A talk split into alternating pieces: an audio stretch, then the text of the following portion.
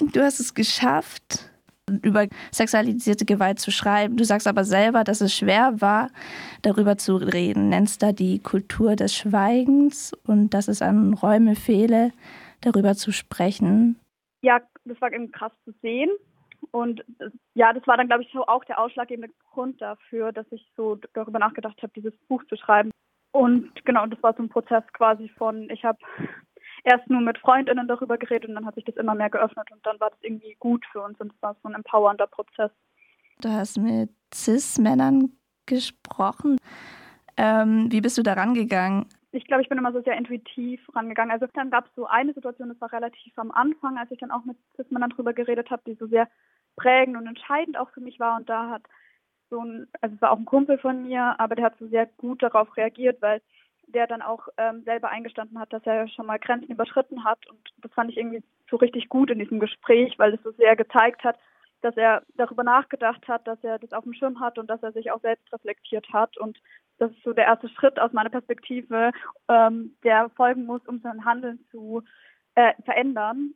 Mhm. Und genau.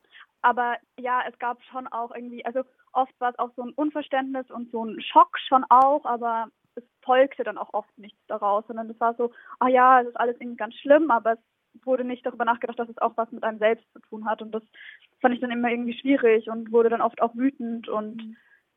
ja, sehr unterschiedlich.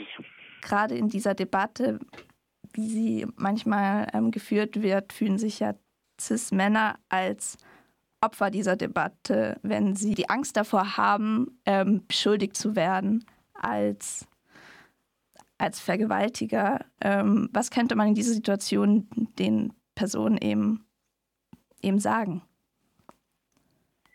Ja, ich glaube, das finde ich so ein ganz schwieriges Argument. Das sagen auch immer wieder ähm, Freunde von mir oder auch mein Papa. Und das ist irgendwie so, also da werde ich extrem wütend, weil es einfach, also ich finde es richtig krass, das hat Lori Penny mal geschrieben, es ist wahrscheinlicher, dass ähm, ein Cis-Mann selbst Opfer von einer Vergewaltigung wird, als dass er falsch beschuldigt wird, von einer, Vergewaltig eine Vergewaltigung begangen zu haben. Aber dieses Narrativ wird halt immer gestreut, dass quasi so ähm, Flinters äh, ja, ähm, Männer falsch beschuldigen würden. Und ich glaube, das erstmal zu entkräften.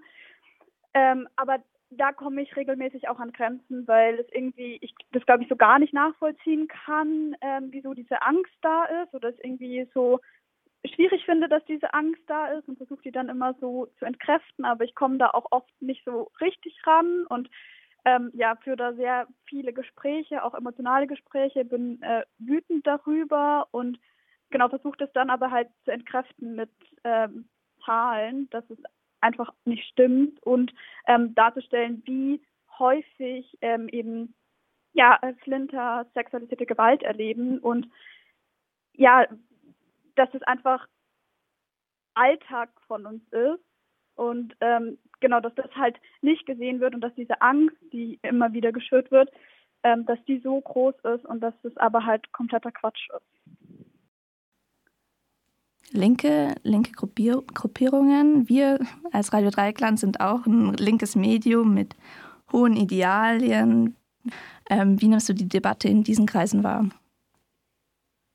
Schwierig schwierig. Es ist tatsächlich jetzt auch, also ich plane gerade mehrere Lesungen und ähm, lese auch in vielen linken Orten und alle wollen, dass ich aus diesem Kapitel äh, lese und ähm, erzählen mir dann immer, dass es bei ihnen auch einen Fall von äh, Täterschutz gibt und ähm, das begegnet mir immer, also das begegnet mir gerade ganz häufig, ähm, weil, also ich glaube, dass dieser Diskurs in dem Diskurs werden auch in linken Kreisen nicht die Opfer in den Mittelpunkt gestellt, sondern es gibt dann irgendwie das, also genau, es gibt irgendwie so Scheindiskurse darüber ähm, und über TäterInnenarbeit, aber es wird dann auch nicht richtig TäterInnenarbeit gemacht aus meiner Perspektive. Also ich glaube, es ist so voll gut, auch irgendwie alternative Konzepte zu nutzen, ähm, so neben der Polizei. Also es gibt so Konzepte wie zum Beispiel transformative Gerechtigkeit, wo es eben äh, darum geht, ähm, eigentlich darum geht, die Opfer in den Mittelpunkt zu stellen und ähm, wenn die Opfer das wollen, ähm, auch eine Vermittlung zu den TäterInnen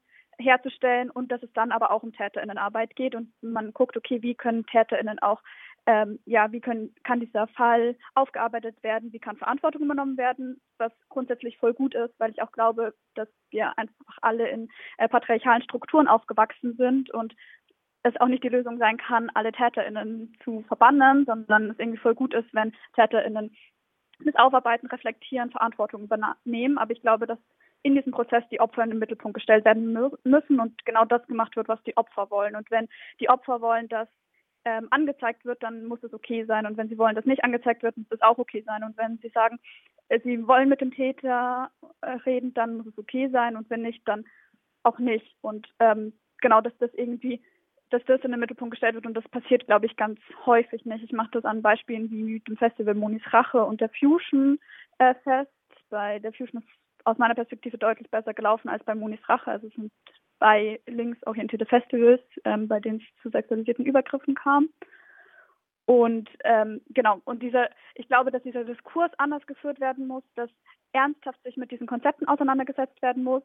Oft ist es auch so, dass dann irgendwie befreundete Personen von den TäterInnen in ähm, Strukturen mit drin hängen und die dann ähm, die Fallarbeit übernehmen und dadurch dann es zu TäterInnenschutz kommt. Und dass das einfach nicht passiert und dass irgendwie von außerhalb des Gruppen entstehen, die sich ernsthaft damit auseinandersetzen, okay, wie können wir mit sexualisierter Gewalt umgehen, dass anerkannt wird, dass sexualisierte Gewalt in linken Räumen passiert, weil sie passiert dort.